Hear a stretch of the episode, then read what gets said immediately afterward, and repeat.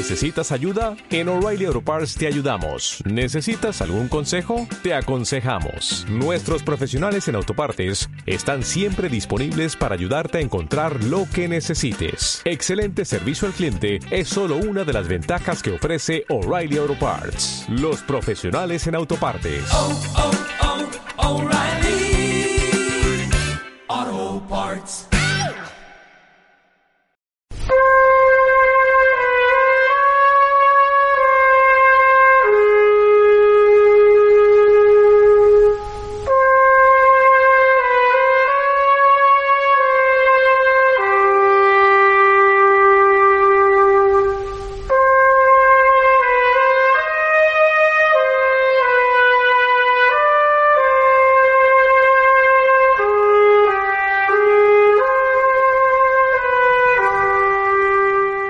Me siento orgulloso de todas mis películas. Algunas son basura, pero existe gente a la que le gusta la basura.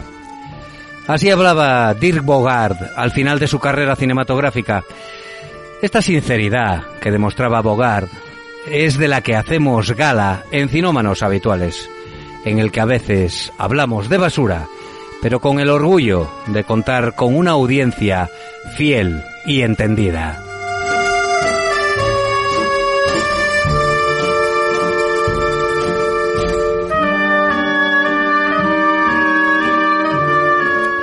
A Carlos Díaz se le puede considerar de la familia cinómana habitual, porque ya ha colaborado en el programa unas cuantas veces. El tema estrella de hoy es la comedia española, y Carlos nos hablará de una de las mejores estrenada recientemente y que ya recomendamos en su momento. Historias lamentables de Javier Fesser.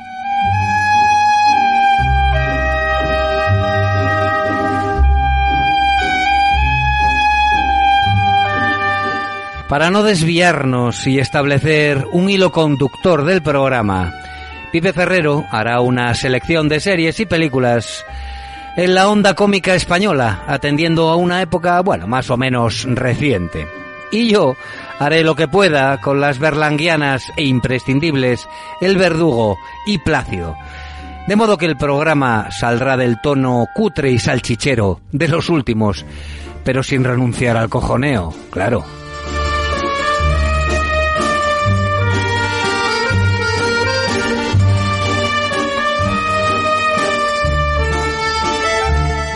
Estrenos y recomendaciones satisfarán vuestros anhelos de visionar una de una puñetera vez las mejores películas y series sin necesidad de tragarse los engañosos trailers o leer los comentarios de enteraos como nosotros.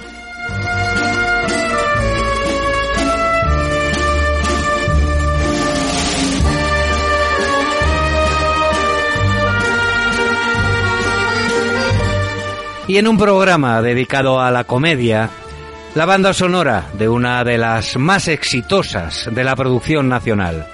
Airbag sonará al final de Cinómanos. Ya sabéis, amigos, que podéis sugerirnos la música que poner, los temas de los que hablar y las críticas que consideréis escribiéndonos un correo electrónico a la dirección cinómanoshabituales@gmail.com y ya veréis como ni siquiera los leemos. Por supuesto que es broma y que estaremos encantados y expectantes de recibir vuestras misivas.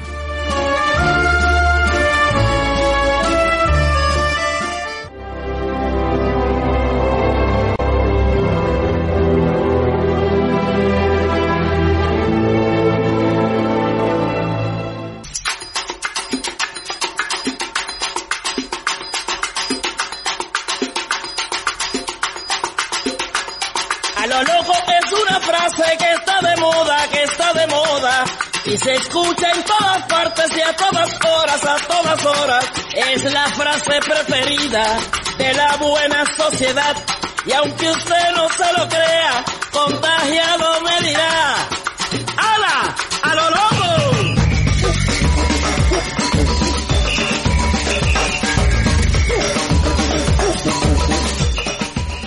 A lo loco, amigos. Javier Fesser es un guionista, montador y director español que se caracteriza por un cine de comedia absurda, próximo a la caricatura, y que a mí personalmente me gusta mucho. De hecho, ya recomendamos su última película, Historias Lamentables, cuando se estrenó en Netflix. Si bien casi todo lo de Fesser es comedia, incluidos muchísimos cortometrajes, cuenta también con dramas y cine de animación. Pero bueno, para hablarnos de este tío y de su obra, nos acompaña otro tío al que también le gusta Fesser, pero sobre todo venir a contarlo a cinómanos habituales. Carlos Díaz. Buenas noches, Carlos. Hola, ¿cómo estamos, Jesús? ¿Cómo estamos? Bien, bien. Bueno, nada, hoy vamos a hablar, vamos a cambiar de tercio. Normalmente siempre que vengo aquí os doy la turra con el cine bélico, el cine histórico, que es mi especialidad, pero hoy eh, vamos a pasar a mi faceta friki. Mi faceta friki es seguir a Fesser, tanto a Javier Fesser como a Guillermo. Son los dos, los, dos hermanos, uno de goma espuma y otro director de cine, ¿eh? con que tiene grandes películas. Y esta última es muy buena. A mí me gustó muchísimo. Historias lamentables en Amazon Prime Video, ¿eh? al que, que, que, pida un paquete de Amazon, que lo pida por Prime. Ay, aunque te y un peine, te dan el... Exactamente, eh, el Prime te, te, viene gratis y puedes ver esta gran película y compensa. Que nos oigan los de Amazon, por si acaso quieren darnos pues alguna subvención aquí a Cinómanos Habituales, a PQ Radio. Bueno, pues eso, voy a hablar de, de, de Fesser, voy a hablar de eso y sobre todo voy a empezar con la película. La película es divertida, es entretenida, es buena, es amena y engancha al espectador. E implica al espectador en las tres, en las cuatro historias que cuenta. ¿eh?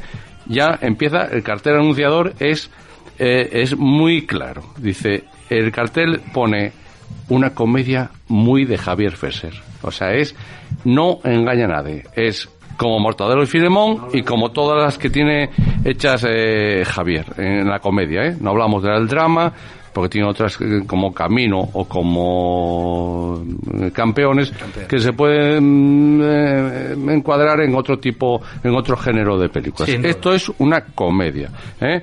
¿Y qué, de qué se trata? Pues vuelve otra vez como al inicio de los cortometrajes. Eh, son cuatro cortometrajes que parece que están desalabazados, que no tienen relación, y luego al final las historias se juntan eh, y tiene al final, pues un, digamos, un final feliz, pero muy hispánico, ¿eh? con ese sabor agridulce y de, y de moraleja española. ¿eh? ¿No? Eso pues se parece mucho al secreto de la trompeta, a ese ritmillo, todos estos cortometrajes que tiene que son eh, realmente muy buenos, ¿eh? Sí, eh, muy buenos, desde, desde el inicio. Sí, los primeros que hizo. Él sigue con la, con la, con la tradición española de, de la comedia surrealista ¿En quién pensamos cuando pensamos en la comedia surrealista? En Berlanga. Pero ¿quién más podemos eh, tener en cuenta? Juan Luis Cuerda. Ah, José ¿Eh? Luis Cuerda. José Luis Cuerda, perdón, José Luis Cuerda. Sí, sí. ¿Eh? Amanece que los poco, es, es, un, es, un, es un filme icónico del surrealismo. Pues esto viene a aportar esa tradición española tan típica del humor surrealista de Famino Cansado, de Typical, que se nos da bien. Hay que reconocer que se nos da bien. Pues mira, no había yo pensado en, en esa relación, sí. José Luis Cuerda, ¿sí? ¿Estás de acuerdo conmigo? Sí, sí, vamos, eh, al 100%. Luego hablaré yo un poco de Berlanga, o sea pues, que... Pues mm, a mí Berlanga me parece, claro, el genio por, por vamos, por, por excelencia de, del surrealismo, pero José Luis Cuerda también me parece un genio en, ese tipo de películas y eso.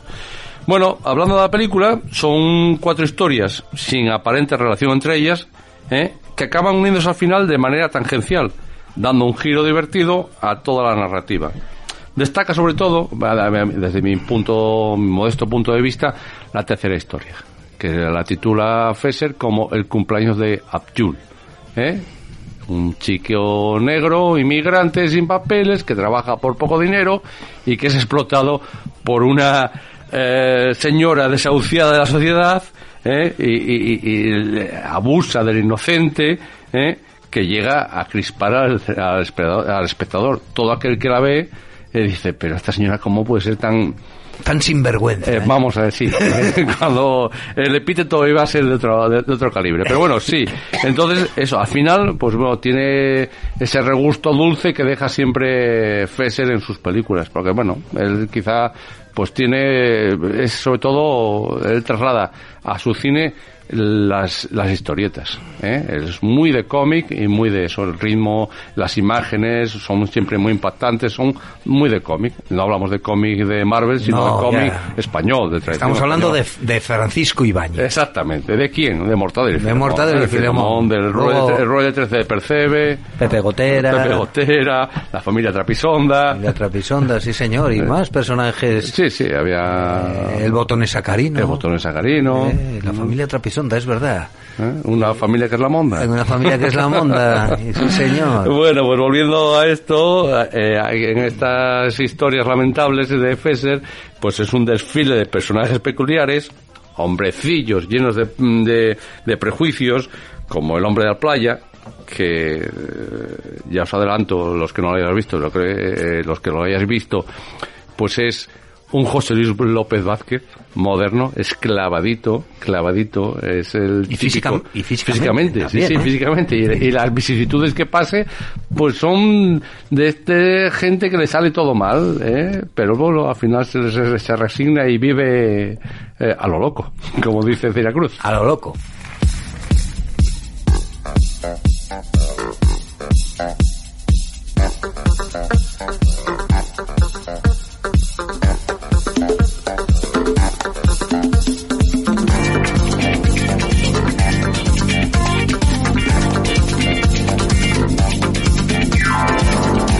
Si acaso se acabe el mundo, todo el quien puede aprovechar.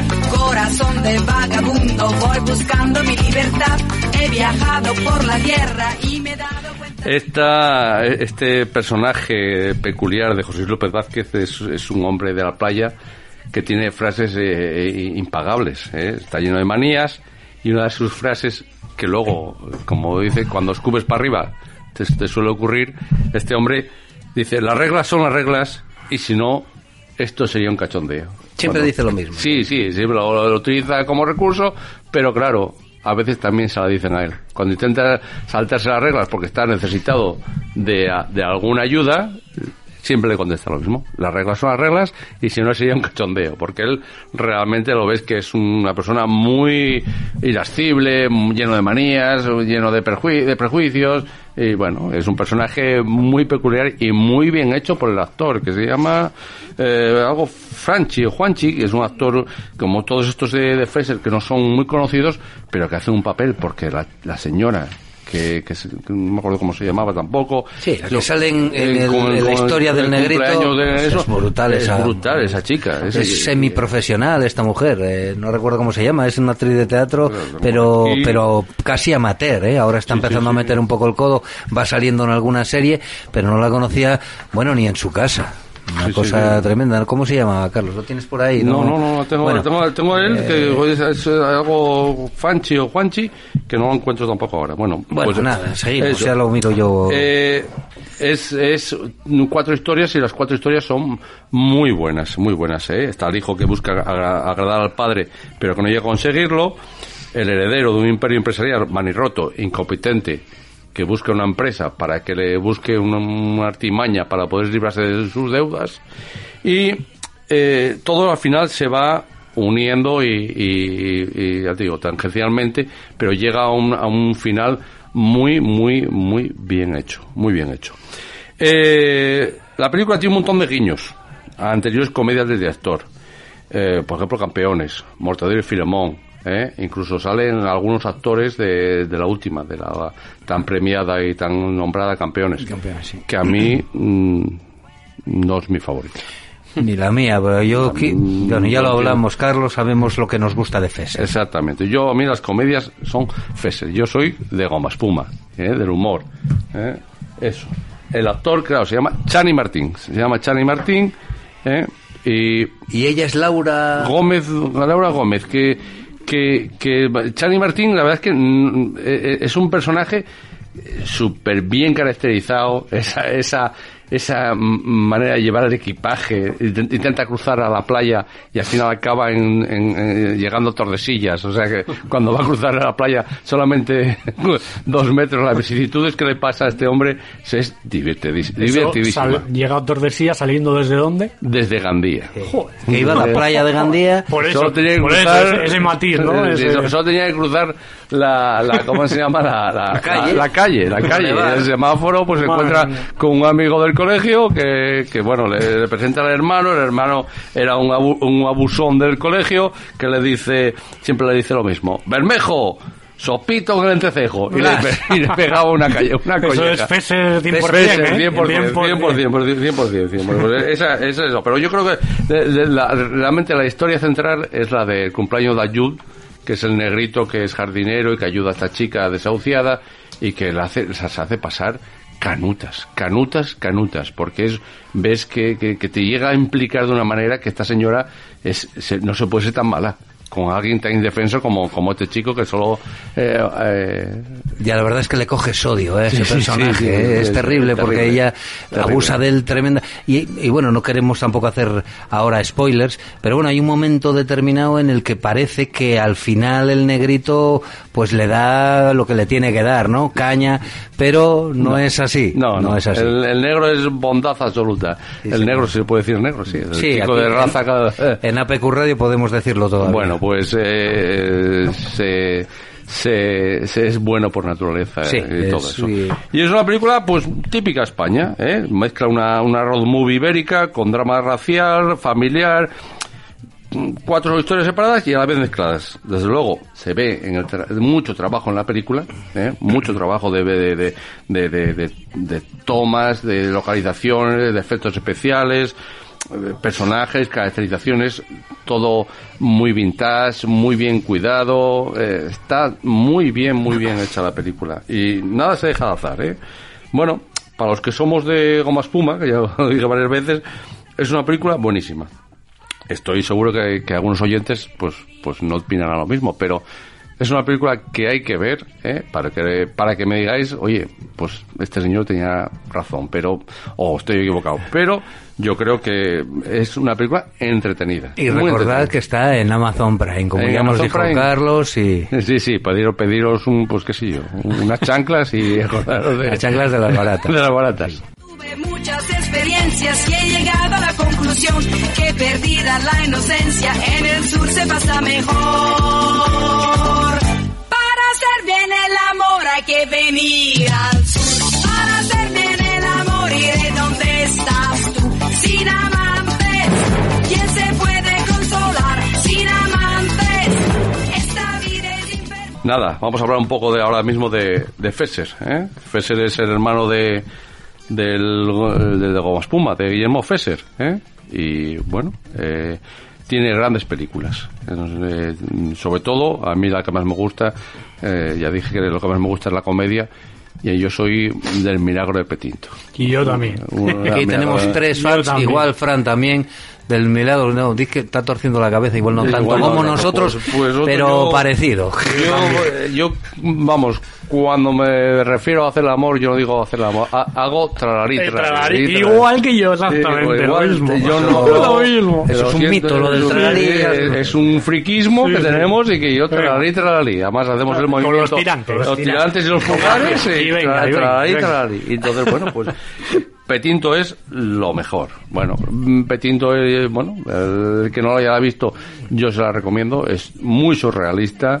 ¿eh? Él no sabe cómo él quiere tener hijos y no quiere, no sabe cómo tener hijos. Entonces, que alguna vez oyeron a sus padres que para hacer el amor hacían tralarí, tralarí, pues ellos se ponían encima de la cama, estaban encima de la cama y hacían tralarí, tralarí, como solamente moviendo los tirantes. Es que- ¿Qué pasa? Que la casualidad hizo que llegaran a su vida dos marcianos, que como eran pequeños pensaron que eran niños pequeños.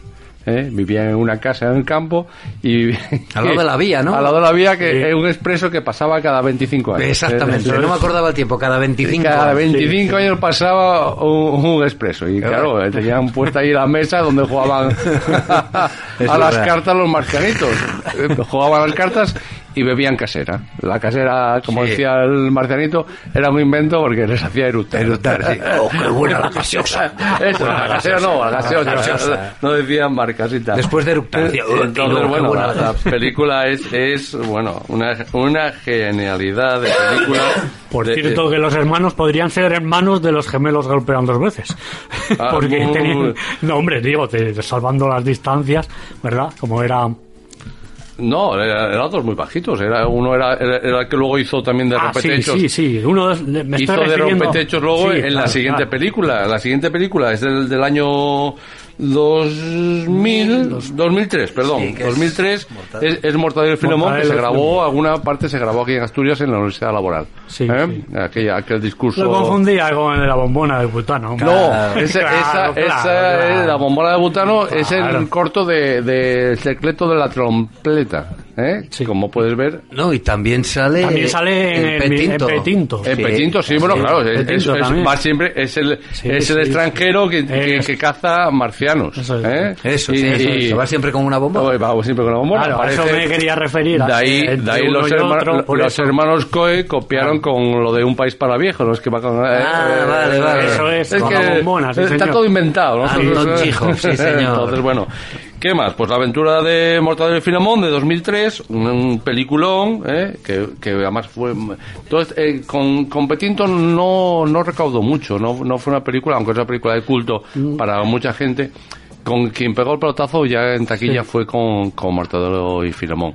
La siguiente que hizo, que fue eh, Camino, Camino, que menudo drama. es un drama eh, de una chica que va a morir, que, que, Que lo sabe, que lo sabe, con problemas religiosos, eh, basada en hechos reales, eh, que tuvo mucha polémica con, con el Opus Dei, con la Iglesia, incluso problemas en, en el estreno y bueno, ya sabes tú que este país, pues eh, tocar con la Iglesia hemos topado, pues pues chocó. Pero bueno, mm, aunque es- es- está bien hecha la película, no es lo suyo. Yo creo que el drama no es lo de... Lo de No, a, a pesar de que la película es buena, ¿eh? la de Sí. Camino también, pero insisto, mm, eh, lo de él, yo opino lo mismo que tú. Carlos. Sí, sí. Es la comedia y la comedia absurda, próxima justo. a los tebeos. Justo, justo. Luego hizo otra otra película en, que son cuatro cortometrajes. Al final todos mueren, en la que él le da de, de, de, digamos, de coordinador de guiones y eso, y que, bueno, que la firma también él, peso. Y luego hizo una de animación que también es la segunda parte de Mortadelo, Mortadelo contra Jimmy el Cachondo, Sí. ¿eh? que está en animación, que está también muy bien, es una película muy eso. Y luego ya pasamos a la de 2018, Campeones, que tampoco a mí me llena. Bueno, se No. puede ver, tiene golpes, pero no, bueno, No película- tiene, es absurdo, hombre, tiene alguna cosa también absurda, pero bueno, arrasó en los Goya, ahí Sí, hay sí. un componente político del momento. Claro, y, y luego es una, exactamente, y luego es una, ¿cómo se llama? Una película eh, políticamente muy correcta. Exactamente. Eh, pues habla de integración y, bueno, efect- efectivamente, vale, da visibilidad a gente que tiene eh, problemas y tal, y me parece muy bien, pero como película, mm, que aquí es lo que nosotros analizamos, pues a mí no me llena, sinceramente. Eh, de acuerdo, de acuerdo. Y yo estoy también totalmente de acuerdo. Hay que recordar, Carlos, que Fesser empezó empezó con, con la publicidad. Sí, ¿no? sí, él, luego- él hizo, peli- hizo sobre todo ah, anuncios mm, buenos, sobre todo después de que hizo Mortadelo y Filemón, hizo el anuncio de la casera, por eso yo confundía gaseosa con la casera, en el que salían los personajes de, de Mortadelo y Filemón en otro cómic de Ibáñez, que era Rue 13 del Percebe. 13 del la, señor. la- aquella ínclita vivienda sin paredes en que veíamos lo que hacía Cada uno, el ¿eh? moroso del ático, la portera, el tendero. El y- tendero que era un ladrón siempre estaba tangando en el peso, el ladrón, eh, las viudas, el eh, sastre, el sastre, el, eh, el- el veterinario. eh, luego había uno que vivía una, una araña, Sí, era un, luego había una pensión también. Una pensión, sí, Sí, señor. una gran- eso, entonces él hace los anuncios de la casera, la hace también con la misma estética que Mortadelo. Filemón,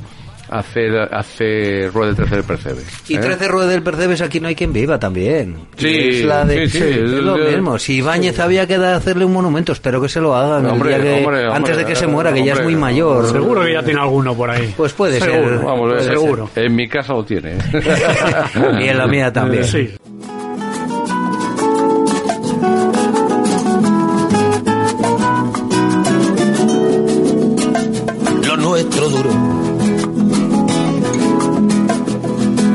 Que duran dos peces de hielo en un whisky on the rocks.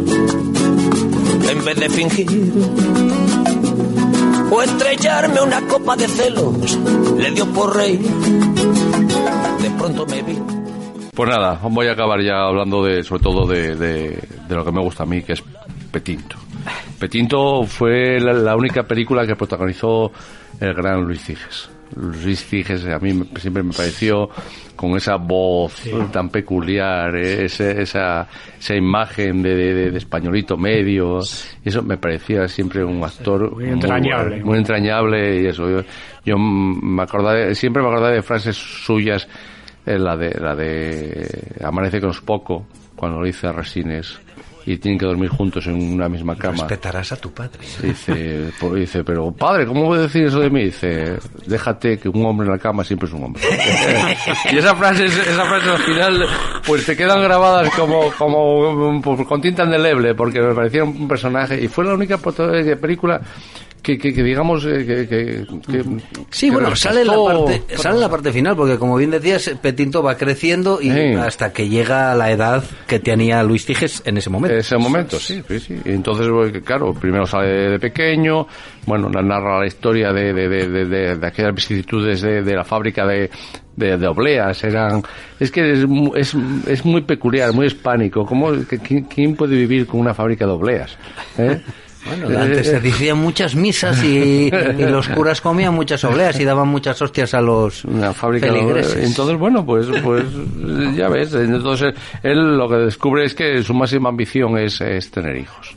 Entonces se junta con, con la novia que lleva toda la vida con ella, que es ciega, aunque lo que enamora de ella son sus ojos, eh, es absurdo que tiene Fesser para las cosas, y al final acaba adoptando a dos marcianitos eh, que viven, que, que los tratan a la baqueta, a los, a los viejecitos. Sí, sí, los tratan bueno, fatal. son malos como, como, como la carne de pescuezo. No os juráis, están todo el puto día puteando. Exactamente, que cuidado, que viene la vieja, que viene la bruja, y este viejo que dice, y tal. Bueno, son muy punkis los, los marcianos, y entonces, bueno, tiene muchos gas y son, es muy simpática la película, ¿eh? La trata de, de muy hispánico, el chapuzas que viene para arreglar una baldosa y se queda meses o años en este caso, ¿eh? y todo muy absurdo, ¿eh? El, el tren que pasa cada 25 años y cosas muy Sí, absurdos. Es más o menos los que pasan aquí en la, en la estación de Avilés, que pasan cada no sé cuánto. Antes había trenes cada poco, ahora no los hay. Fíjate, al final Petinto es un poco... Visionario. Exactamente, visionaria de lo que nos está pasando en este país. Sí, y Asturias sobrema- sobremanera. sobremanera.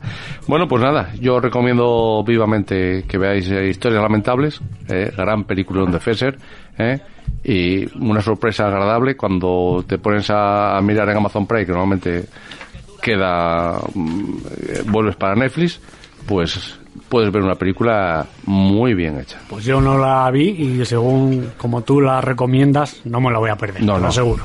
Hoy, de hoy, que- de hoy que no pase. No.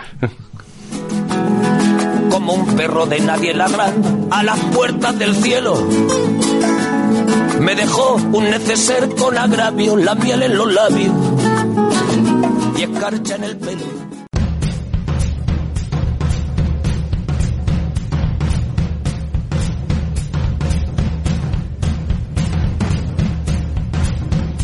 Bueno, Carlos, gracias, gracias por estar aquí un día más en este programa tan, tan de comedia, ¿no? De comedia española hoy.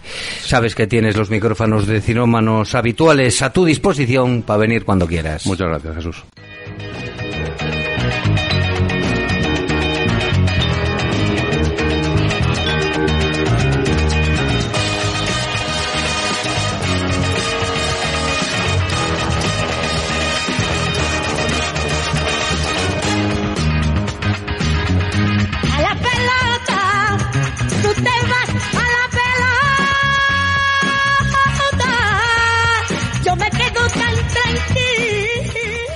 Buenas noches, Pipe. Sé que vas a rajar, pero bien de comedias y sobre todo de una serie que, bueno, tanto a ti como a mí nos gustó mucho. Eso es, para tocar todos los palos, ¿no? Ya que vamos, eh, vamos con películas, vamos con películas antiguas, películas más modernas y, y- y series también, como esto, esta serie que es una miniserie porque es de una temporada solo y, y de ocho capítulos, ¿no? Está rodada en el transcurso del año 2018. Por eso vamos a tocar un poco la nueva comedia española de, de la mano de Paco León, que es la serie Ar de Madrid. Ar de Madrid, sí, Ar de. Madrid, ¿no? Paco León es el, el Luisma. El Luisma, ese es el Luisma de toda la vida, lo fue, lo es y lo será, porque no cambia de registro. Pero, pero bueno, sí. En fin, pues nada, eh, Paco León y su mujer o exmujer, yo no lo sé, ya que no estoy muy puesto en el faranduleo, Ana Rodríguez Costa, han sido los creadores, codirectores, productores y guionistas de, para mí, lo mejor que ha, que ha hecho hasta el momento eh, en su carrera, ¿no? El polivalente cómico. Polivalente por el, por el mero hecho de que hace muchas cosas, ¿no? Sí, que, que- que bueno, sea... a mí en La Peste, que hizo un papel dramático, no sé si la viste. Sí, sí, sí, Ahí también, hace- sí, ahí está bien. ocurra. Está bien, está bien. No, Pero lo que pasa es que, claro, está... El amor se hace. es Encajonado. Un poco bodrio. Sí, está, en- Está- sí, está en lo que dices. Está, en- está encajonado. eh, en- ni más. Sí, en es- comedia. En el Luisma, y no va a ser el de Luisma, va a ser muy difícil. Pues nada, la idea de esta serie eh, a la por entonces pareja les vino cuando estaban buscando algo para hacer y se toparon con la anécdota de cuando Eva Gardner, como decimos, Ava Gardner. como decimos aquí en España, Ava Gardner de toda la vida, que- ¿verdad? hay que decirlo. Eso es. Vivió en España, concretamente en Madrid en el año 61 y tenía como vecino nada más y nada menos que al general Juan Domingo Domingo Perón. Perón. Sí, señor, viviendo en el, en el exilio junto a su tercera mujer y futura presidenta de la Argentina, María Estela Martínez De- Arias Isabelita. Exactamente. Eso es. El general recitaba por entonces sus discursos de presidente. Y Ava, pues que desde su balcón le gritaba Perón cabrón, Perón maricón. Así, ¿eh? Con esas letras, literal y verídico. Esa situación rocambolesca entre estos dos famosos e ilustres personajes, tan mediáticos como dispares, le sugirió la idea de la creación de esta divertida y entretenida serie, ¿no? De la que vamos a hablar. Además cuenta con el aliciente de que en ese mismo año, el 61, que se sitúa, Perón se casa con su mujer, se casa aquí en España. Sí.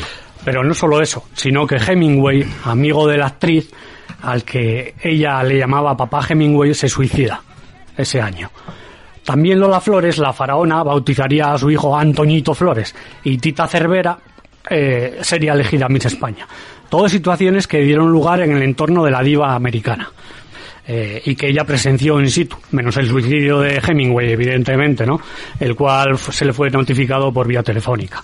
Y es que Ava Gardner, durante su tiempo en Madrid, dejó episodios que llevan décadas alimentando la mitomanía, perdón, cañí. Como por ejemplo, la noche en la que compitió con el torero y playboy Luis Miguel Dominguín, que tuvo más que un affair con él, ¿no? Pues esa noche eh, estaban hicieron una apuesta para ver quién aguantaba más bebiendo. Eh, ganó ella, por sí. supuesto. Era terrible. Sí, sí. O la madrugada que volvió a casa subida a un camión de la basura, entre otras muchas, que tuvo muchas. Y es que los españoles la recibieron con los brazos abiertos, gracias a la influencia de Ricardo Sicre, exitoso hombre de negocios y espía de Estados Unidos en España durante la Segunda Guerra Mundial. A pesar de que ella representaba todo lo que la sociedad desaprobaba, fijaros, ¿eh? era una mujer que vivía sola. Más tarde divorciada, porque en aquel entonces todavía estaba casada con Frank Sinatra, pero él no pudo superar la distancia. Vino a buscarla a Vi- Madrid un día. Sí, pero vino a buscarla por cuestión de celos. De celos. Por, sí, porque en un rodaje se enteró de que ella había estado, había tenido una movida con un torero, que no era Luis Miguel Dominguil, No, otro, otro anterior. Fíjate. Pues bueno, además de eso, ella no era católica y era actriz de cine. Eh, poneros en la situación, en el año 61 en la España franquista, ¿eh? con lo que había, pues bueno, España la acogió con, con los brazos ¿Quién- abiertos. ¿Quién había dicho que era el animal más bello del mundo? Eh, ¿Orson Welles? Pues igual, no me acuerdo. Tenía algo de razón. Sí. Ava Gardner. Bueno, pues solo le faltaba a ella en aquel entonces conseguir la independencia total si se deshacía del férreo contrato profi- profesional que mantenía con el estudio, ¿eh? que, que la había convertido en una gran estrella, la Metro Goldwyn Mayer.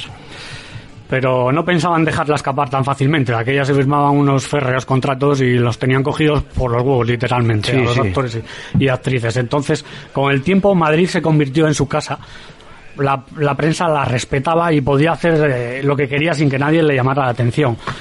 Toda una privilegiada en un país que pasaba miseria, penuras y hambre. Y hambre. Lejos de intervenir para terminar con la dictadura de Franco, el gobierno de Estados Unidos, ¿qué hizo? Pues se saltó el veto de la ONU y firmó con España el, llamado Plan Marshall.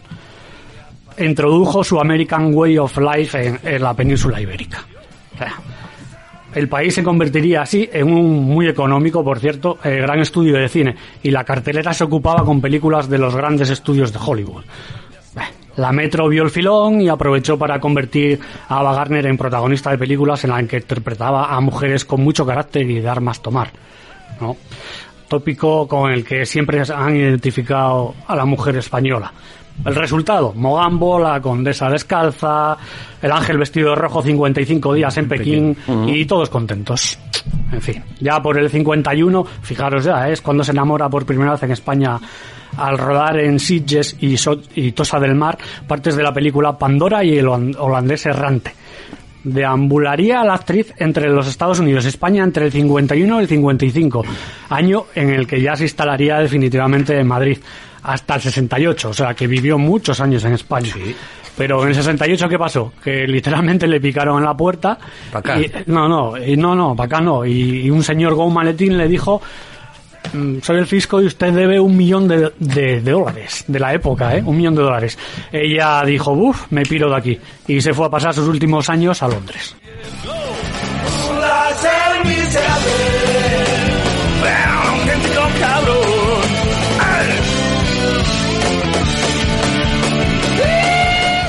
Si nos pusiéramos a bombardear a nuestra fiel audiencia con títulos y nombres de películas y directores que hicieron comedias en España, parecería una clase de historia en la que se nombran a los reyes godos. Así que me voy a centrar, eh, como Pipe, en las que creo que son las mejores, que se estrenaron antes de la muerte del general Franco.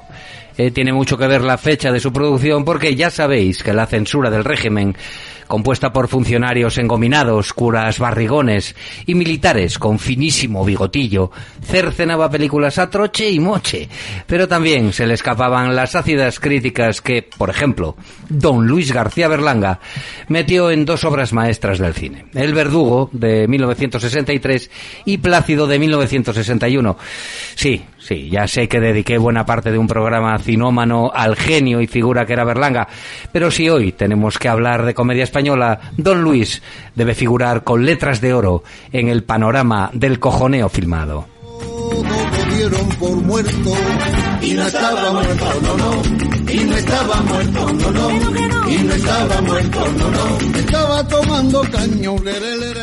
Plácido es un tipo que tiene que pagar la letra de su motocarro el día de Navidad y no tiene dinero suficiente. Pero la fortuna le sonríe cuando es contratado para transportar a los pobres a cenar a las casas de los pudientes burgueses que han organizado una campaña navideña llamada Siente un pobre a su mesa. En el inolvidable Casen en el papel del preocupado Plácido, que no acaba de ver pagada su primera letra del motocarro, porque a cada casa que transporta un pobre y pide que le paguen, los caritativos burgueses se hacen los longuis, escudándose en que ya están sentando a cenar en su mesa de Nochebuena a harapientos y sucios individuos que disfrutarán de las mejores eh, vainas, de las mejores viandas, perdón, de los mejores manjares, eh, al menos una vez en su vida, ¿no? El día de Nochebuena. Plácido, amigos, es un retrato sin piedad de la España de la época en la que importan más las apariencias que cualquier otra cosa, ¿eh? utilizando la celebración navideña para ello. Es un desfile de personajes memorables, ¿no? Incluso algunos que únicamente se dejan ver para pronunciar una frase que alimente el caos controlado de los planos secuencia habituales de Berlanga.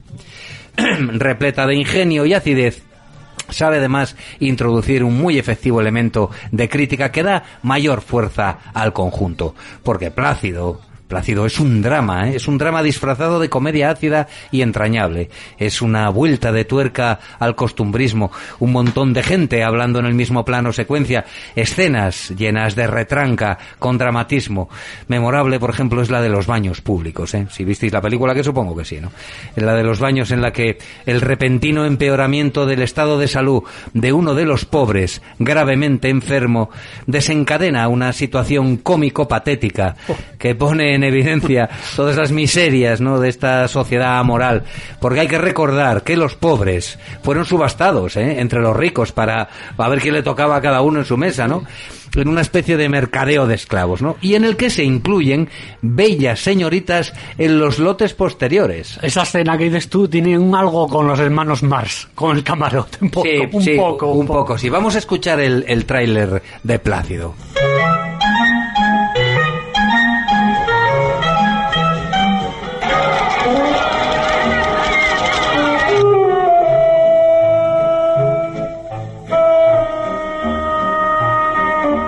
¿A usted qué le ha tocado, anciano del asilo o pobre de la calle? Porque los de la calle los tenemos abajo. No sé, no sé. Yo preferiría anciano. Los ancianos están más desamparados. Además, usted sabe que perdí a mi padre y con un anciano lo recordaremos más. ¿Qué opina de esta iniciativa que ha hecho posible que usted y tantos como usted compartan hoy la cena con estas generosas familias? Diga que está muy emocionado. Eh, yo, pues lo que dice aquí la señorita. Este pobrecito tiene reumo. Eh, Bueno, con la cena se reanimará. Coñac, queremos que nos den coñac. Eso. Es el primer plazo del motocarro, ¿sabe? A mí me gusta ser serio. Fíjese cómo soy yo, que si hoy no pago esta letra, seguro que se me amarga la Nochebuena. Mire, son 6.820. Aquí están. Más los gastos. ¿Los gastos? Pero si aquí nadie ha hecho ningún gasto. No entiende. Los derechos legales. ¿A usted no le han protestado nunca una letra? No. Tráeme. Tráeme 500. 3.500 da el señor de la chaqueta gris. 4.000. Terrible, terrible, terrible Plácido, ¿no? Bueno, con guion del incomparable Rafael Azcona, Plácido fue nominada a los Oscar de 1961 a la mejor película extranjera y luchó por la Palma de Oro del Festival de Cannes de ese año. El reparto de actores y actrices es único, ¿eh? es único, coral, brillante. Además de Casen, trabajan profesionales como, con, claro, José Luis López Vázquez, Elvira Quintillá, Amelia de la Torre, Julia Cava Alba, Amparo Soler Leal, Manuel Alexandre, Mari Carmen Yepes, Agustín González, el ínclito Luis Figes, al que antes se refería el amigo Carlos, y Antonio Ferrantis, ¿no? El, el entrañable chanquete. nadie, amigos, nadie que se tenga por aficionado al cine lo es si no ha visto Plácido. Estaba muerto, no, no. Estaba tomando caño, lere, lere, lere.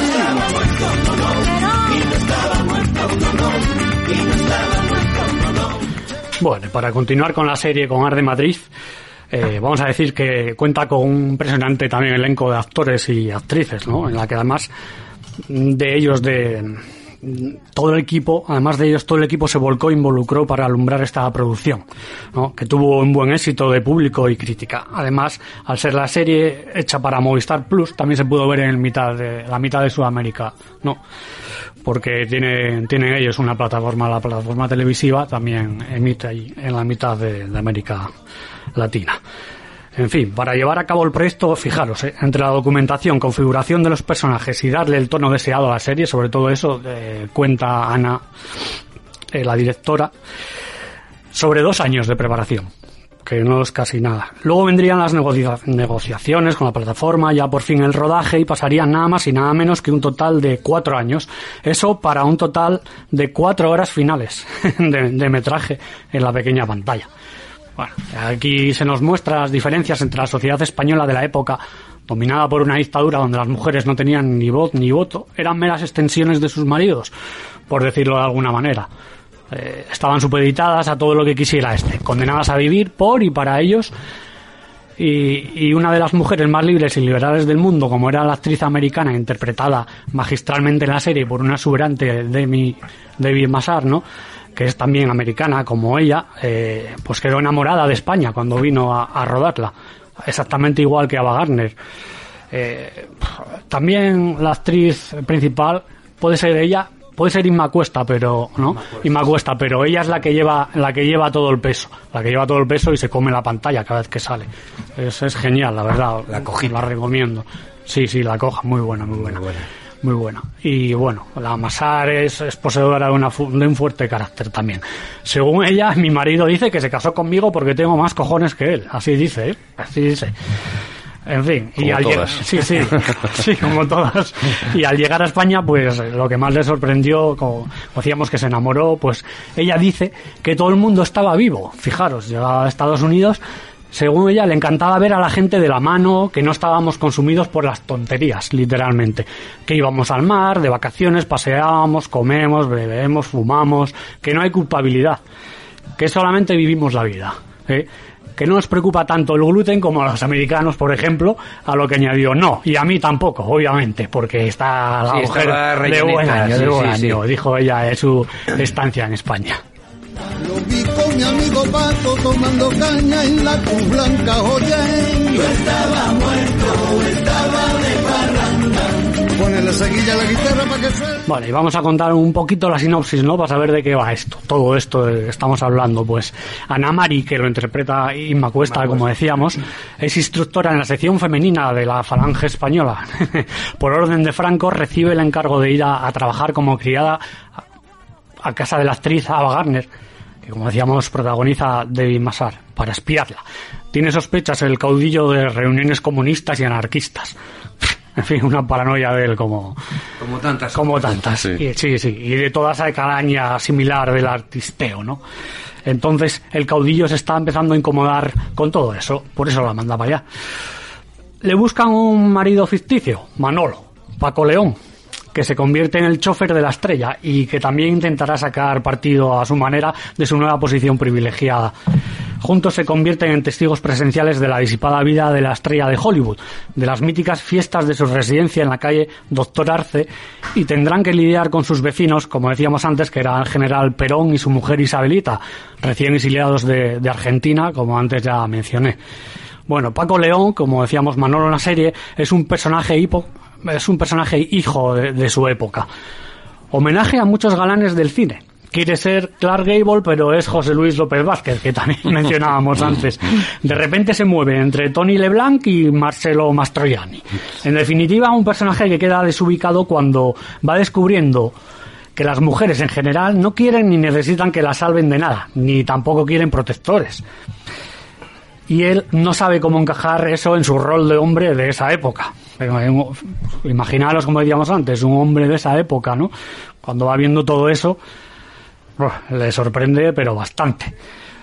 Además, el que es un soltero empedernido, un guindilla, un listillo al que le sale todo mal. Y se las da de galán, como decía, se ve descolocado cuando se ve atraído y fascinado poco a poco por una mujer sirviente, eh, Inma Cuesta, coja y no muy agraciada, no está, está caracterizada como una mujer no muy agraciada en la película, y él al final eh, llega hasta a conectar con ella, entonces se ve muy, muy descolocado. Sin duda, Arde Madrid tiene el sello de sus anteriores trabajos como director, como de, de Paco León, repleto de gas irreverentes que provocan carcajadas. Por ella pasan desde sus compañeras de Aida, Carmen Machi y Miren Ibarguren, hasta su madre. Carmina Barrios también que la dedicó un par de, de, De de programas. películas sí, Carmina de os películas revienta, de películas. Carmina. Sí, sí, eso es. También Secunde la Rosa y otros cameos insólitos, como el de Eugenia Martínez de Irujo, interpretando a su propia madre. Fijaros, ¿eh? Madre la duquesa de Alba, eso sale en la serie. O una Mariola Fuentes como Lola Flores. O sea, por su parte, Inma Cuesta está muy acertada en su papel, ¿eh? que es el papel protagonista principal de la serie. También destacar la actuación de Ana Castillo haciendo de... Ana Castillo, básicamente. Está muy, muy simpática.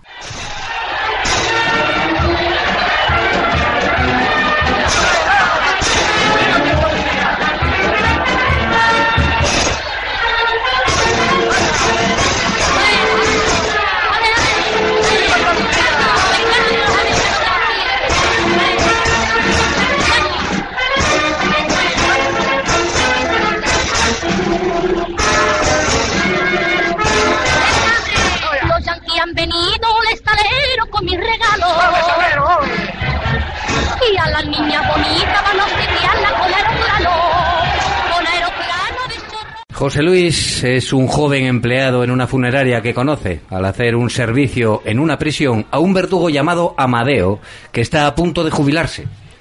Al llevarle a su domicilio el maletín con el instrumental profesional que había olvidado, conoce también a su hija Carmen, con la que nadie ha querido casarse por no emparentar con el padre.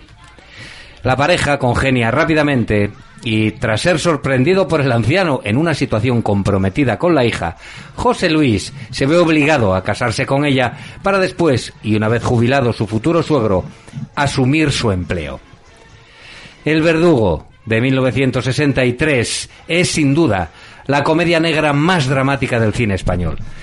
Berlanga se basó en una historia que le contaron sobre una mujer acusada de asesinato que iba a ser ajusticiada a garrote vil, pero el verdugo enfermó y tuvieron que posponer la ejecución. Lo increíble de esta película, amigos, es que Berlanga y Azcona se la colaron a la censura dos veces. Una cuando escribieron el guion y la otra cuando pasó el montaje definitivo antes de su estreno. Porque, queridos amigos, no hay, no hay alegato tan claro contra la pena de muerte como esta película.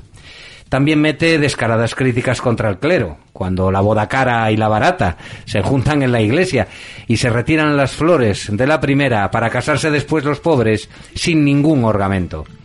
Cuentan que esto le pasó al propio Berlanga cuando se casó con su primera esposa. Le retiraron las flores y, y el cura no dijo ni la homilía habitual. Bueno, son, ya sabéis, dos obsesiones presentes siempre en el cine de Don Luis. El abismo existente entre pobres y ricos de la España franquista y la pena de muerte. El Estado como asesino de sus ciudadanos. Como toda la obra berlanguiana, por cierto, palabra existente en el diccionario de la Real Academia de la Lengua, los planos secuencia y el desfile de cantidad de personajes con diálogos afilados y brillantes son marca de la casa. El siempre anciano de voz quebrada, el entrañable alcalde de Villar del Río, el inolvidable Pepe Isber, es el verdugo prejubilado.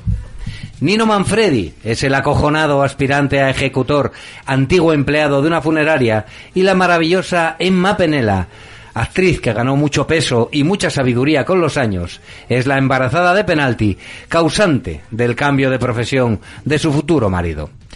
Hay escenas del verdugo de verdad que es que pasaron a la historia, ¿eh? como la de Manfredi poniéndose malo e intentando escaquearse cuando, después de una larga espera, en Palma de Mallorca concretamente, antes a micrófono cerrado lo comentábamos Carlos y yo, sabe que, que no, no, no conmutarán la pena al reo, ¿eh? y que no le quedará más remedio que cumplir con su trabajo y al que, en la escena final, llevan, semidesmayado, entre dos guardias, rumbo al garrote, en compañía de Manuel Alexandre, la víctima que camina solemne hacia su muerte, brutal.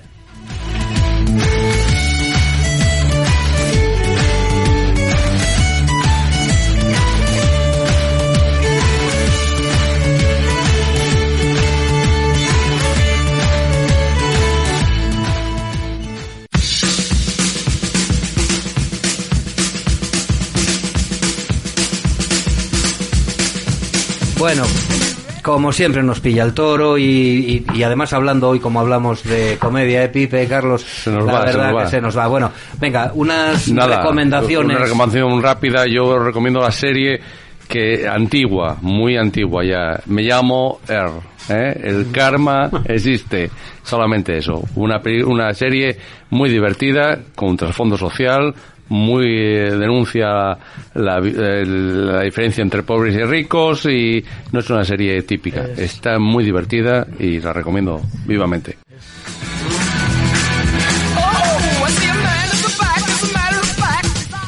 Es uno de los bigotes más famosos con el de Borat y Chaplin y, Sí, bueno, sí, y alguno sí. más que otro, ¿no? De, que otro. de- de la pantalla, ¿no? Y por cierto, ahora me vino a la cabeza Sinatra, era el que bautizó a Ava Gardner como la mujer, la- el Ah, animal más bello del mundo. verdad, que, pues. ella, que ella odiaba, por cierto, ella lo odiaba. Bueno, mi recomendación de hoy es Crimen Perfecto. Sí, sí, perfecto, no perfecto, ya que estamos con la comedia Ah. Y hombre, española, que, que como no nombrar a Alex de la Iglesia, ¿verdad? Película del 2004. Eh, Alex de la Iglesia es otra de sus rara avis esta, una comedia negra que va increciendo hasta culminar al más puro estilo del director. No sé si la visteis o no, pero bueno. Sí, sí, claro que la vi. sí, Sí, sí, sí, sí. la interpreta Guillermo Toledo Sí, sí, Will como jefe de sección de unos grandes Almacenes, almacenes. Sí, señor. una generalidad. Sí, sí, que parece tenerlo todo. Prestancia, éxito en el trabajo y con las mujeres. Mm. Bueno, muy sobreactuado, ¿Cómo adrede, se, adrede. ¿Cómo muy se llama bien. el jefe este tan Muy bien, muy bien. este actor tan famoso? Sí, pues ahora te lo digo. Su jefe eh, es don Antonio Luis Varela. Luis Varela, Luis Luis Varela. Sale eh, con el que se lleva a muerte y bueno, es eh, en una trifulca con este, el, último morirá accidentalmente, dejando a Rafael con un cadáver a cuestas. Sus problemas aumentarán cuando Lourdes, interpretado magistralmente por Mónica Cervera, es, me encanta, me encanta ese, tema, que ha presenciado todo le amenaza con denunciarle. Bueno, por ello Rafael, que es Guillermo, deberá aguantar las exigencias de Lourdes, le guste o no, llegando a pasar de galán seductor a un amargado esclavo, literalmente, de una demente, que la interpreta a él Y fea. De, de manera magistral. Horrible. Muy bien. When I grow up, there will be a day when everybody has to do what I say.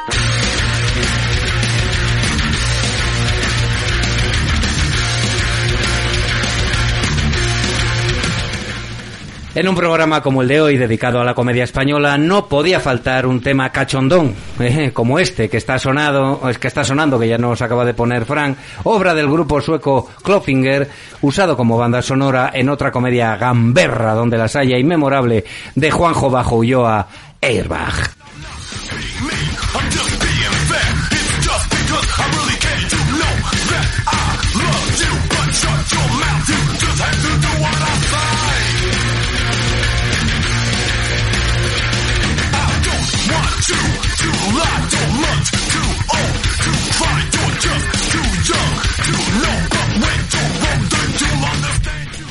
Es una lástima no poder contar en el programa con el senador valenciano de la coalición Compromís, Carles Mulat. Puesto que este señor, azote de los municipios, con calles de nombres que huelan a franquista o a derechista, o a militar, o a rey, o a monarca, solicitó en 2017 al gobierno de Rajoy que le informara, atentos, sobre si España tenía un plan de contingencia para una posible apocalipsis zombie. Mulet, cuya socarronería queda en evidencia, debería darse cuenta que cuando parlamenta en el Senado, los escasísimos presentes son esos zombies vestidos de marca que manejan móviles de alta gama mientras Mulet habla y que están provocando el apocalipsis. Seguro, seguro que podríamos contar con él para un programa con temática zombie en el que nos cuente qué debemos hacer cuando los cadáveres descerebrados pululen a sus anchas por la sufrida España. Con quien sí debéis contar todos los jueves es con los cinómanos habituales, Fran Rodríguez al mando técnico, Carlos Díaz de invitado estelar y Pipe Ferrero y Jesús Palomares, arrancándoos una sonrisa cinéfila en APQ Radio. Buenas noches amigos. Buenas noches. Buenas noches.